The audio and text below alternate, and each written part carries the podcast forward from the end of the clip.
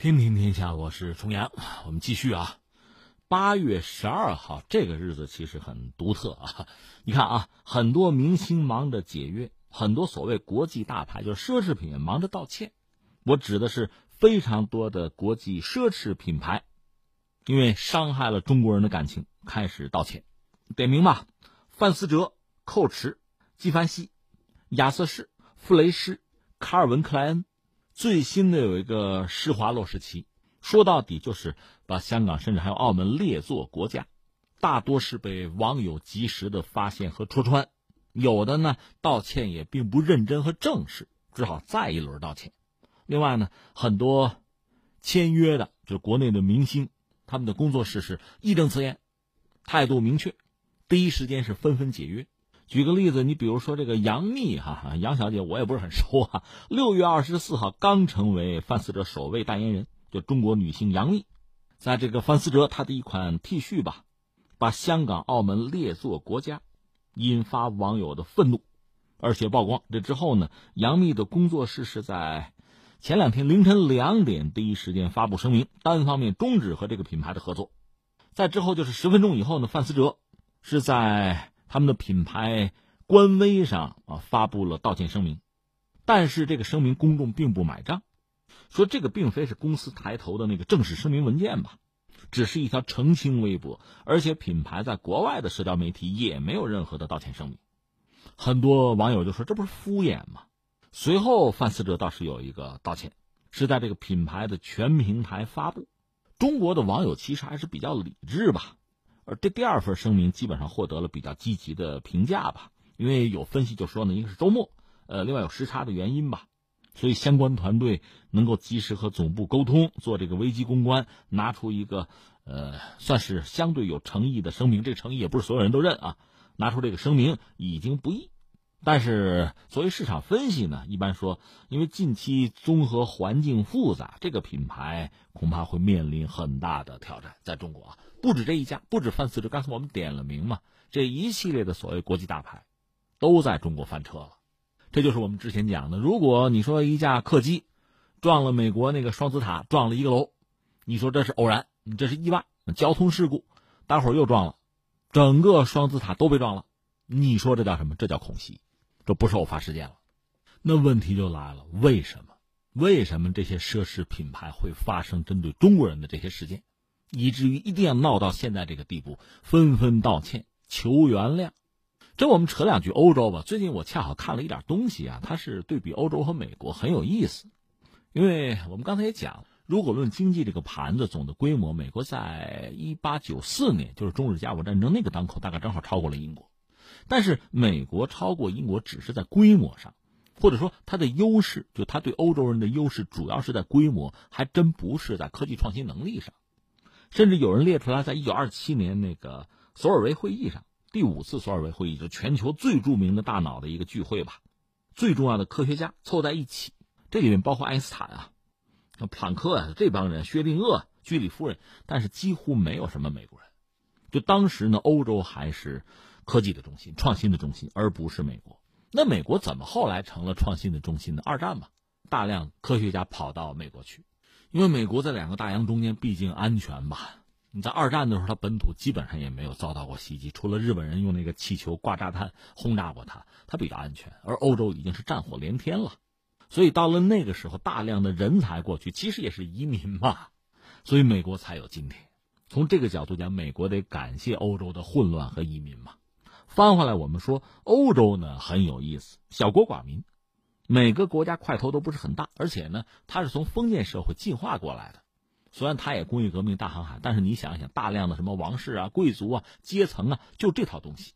所以你看有意思啊。你说美国有什么像样的奢侈品牌吗？恐怕没有。它靠的恰恰是平民的公众的大规模的消费。你就说特朗普吧，一国总统，他不也就吃个肯德基、麦当劳吗？喝喝可乐，就这些东西，它没有那么多的差异化。而欧洲不一样，你说一个餐馆、一个咖啡馆，各种品味、各种价位，奢侈品主要是在欧洲老欧洲国家，所以你看美国经济的崛起，它一度也是靠所谓的大规模的平民化，汽车也是这样，福特搞的 T 型车，就是他的工人攒点钱很快也能买一辆，这个和欧洲的什么奔驰啊、什么法拉利啊玩的不是一个路数。所以你看，说回来，奢侈品一般在欧洲是比较多的。那么它的市场一度也是在欧洲，只不过在全球化的今天，欧洲人这奢侈品的品牌想维持、就生存下来，甚至想发展，它必须要开拓新兴的市场。那这个市场在今天毫无疑问，首先是中国，中国人有钱了。我这儿有一个数据是二零一九年中国奢侈品报告。讲的是二零一八年中国人在境内外的奢侈品消费额多少？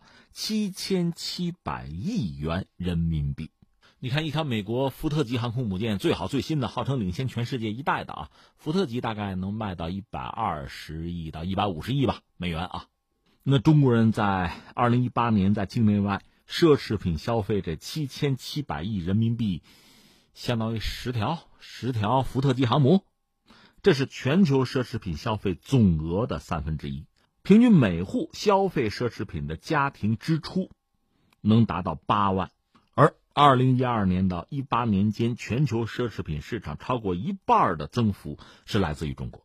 那截止到现在，我说了点什么呢？我了解或者从这个逻辑上推哈，奢侈品其实主要还是来自欧洲，而现在呢，这些老牌的奢侈品这个品牌能够生存和发展。恐怕中国人给输了很多的血呀！当然，我也知道很多网友就骂：能不能不买？凭什么买呀？你们有钱人怎么这么作呀？我觉得不必。我觉得我们就是生这个气啊，发这个火是没有道理的。人家有钱，人家自己想怎么花是人家的事情。或者我们说，我们经济社会发展，我们希望每个人都富起来，每个人都有更多的消费选择，这不是坏事啊。但问题在于，中国人还有话，那你不能端起碗吃肉，放一筷子骂娘啊！中国人早就知道，你吃人家嘴短，拿人家手短嘛，你到什么山唱什么歌嘛，那怎么这些奢侈品牌又挣了中国人的钱，又让我们不爽？我觉得这才是需要我们来思考啊，或者要找对策的。那你要让我，咱就从逻辑上分析，恐怕是这么几种状况。第一种叫什么呢？叫故意，就你明明知道，比如香港一九九七年已经回归，你就故意把它单列成一个国家，你这就是要挑战中国人民的感情。挑战中国的主权，当然我们都知道，要给这样的某个企业、某个品牌要确定这个性质啊，扣这个标签的话，那当然需要特别明确的啊、准确的依据。这确实咱也不血口喷人。那这个怎么办呢？我倒觉得确实可以呼吁我们全球的华人啊、网友啊，这个事儿盯着。其实最近这几家所谓的奢侈品牌，为什么集中在十二号道歉？就是因为网友把他们抓住了，抓了现行了。所以我就觉得，如果某些企业、某些品牌就是要挑战中国人，他当然要付出代价。这还不是我们买不买他东西的问题，这是个法律问题，他是要受到处罚的，这是要上黑名单的。我觉得这是一类情况啊，还有一类什么呢？就是没脑子。就是脑子进水了。我明说吧，今年三月份的时候，雅诗兰黛集团旗下的美妆品牌 MAC，还有一个妇女节活动的邮件之中使用了错误的中国地图，缺了台湾，结果被网友给抓住了。当然，这个引起巨大的争议。有趣的是，除了中国，这个邮件里美国地图呢，它没有画阿拉斯加，也没有夏威夷；法国呢，少了科西嘉岛。这位倒是一视同仁啊。最后，MAC 中国倒是立马在微博有这个道歉声明，表示加强对员工的培训、监管等等吧，有这么一出。那再有是什么呢？那确实也有一些这种所谓的这个品牌啊、企业啊，它就是偏安一隅。欧洲嘛，老欧洲，几十年一贯制，除了挣钱也不问世事，也不知道这个世界发生什么样的变化。这种状况也不能完全排除吧？你比如多年前这个伦敦奥运会的时候，我有朋友去伦敦看啊。你想中国当年拿金牌也拿到手软嘛？你再看当年大英帝国拿块铜牌呀，举国狂欢啊，这乃不知有汉，无论魏晋嘛，是这么个状况。当然，还有一种可能是这几样要掺杂在一起，最终我觉得作祟的是什么呢？一个是还是欧洲中心啊，西方中心主义，在舒适区里不能自拔。另外，它很多品牌店也不是很大，就是外籍的或者说少数族裔的员工也不多，这些因素可能也都算。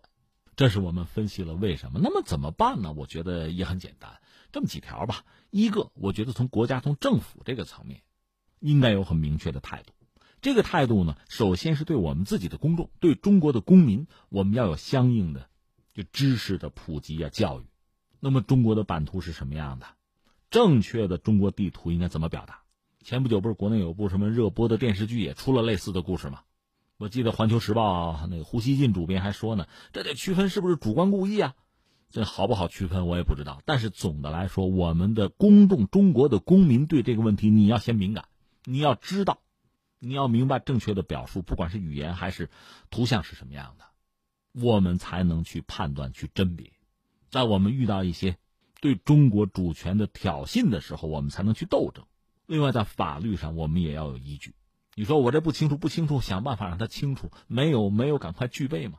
我觉得这是我们要做的一件事情，一个层面。另外呢，在全球范围内，因为全球化这是一个潮流嘛，不管你愿不愿意，那么中国人出去的也越来越多，外国人进来的也越来越多，品牌也是这样，商品都是这样子，包括服务。那这个时候涉及到中国的主权和尊严的东西，尤其需要我们重视，需要我们敏感，需要我们强调。香港，我们想到的是一九九七到现在多少年了？如果有人还不知道、还不清楚，甚至还试图要挑战的话，这不可笑吗？这难道不应该受到惩罚吗？这个惩罚呢，一个可以来自消费者，甚至来自一些明星代言人，但是也应该来自我们这个国家。我们应该有一个明确的声音。我记得前段时间有一些，呃，美国在内吧，一些西方的航空公司，他在标注目的地的时候耍这些心眼儿。那就责令他整改嘛，要不然后果自负嘛。说到底就是这么一个状况。而在市场经济环境下，这个事情尤其需要我们中国的消费者、中国的国民来呼应、来配合。中国有十四亿人，如果我们的态度很明确、很一致，我们的意志就不可能被撼动，那我们当然会得到尊重。当然翻回来，我也不喜欢网络上一些，比如说把这个事儿和什么仇富啊、排外啊就连在一起的，我觉得没有必要。甚至相反，如果我们有更好的品牌，我们能碾压它，我们能取代它，那倒不失为也是一个做法。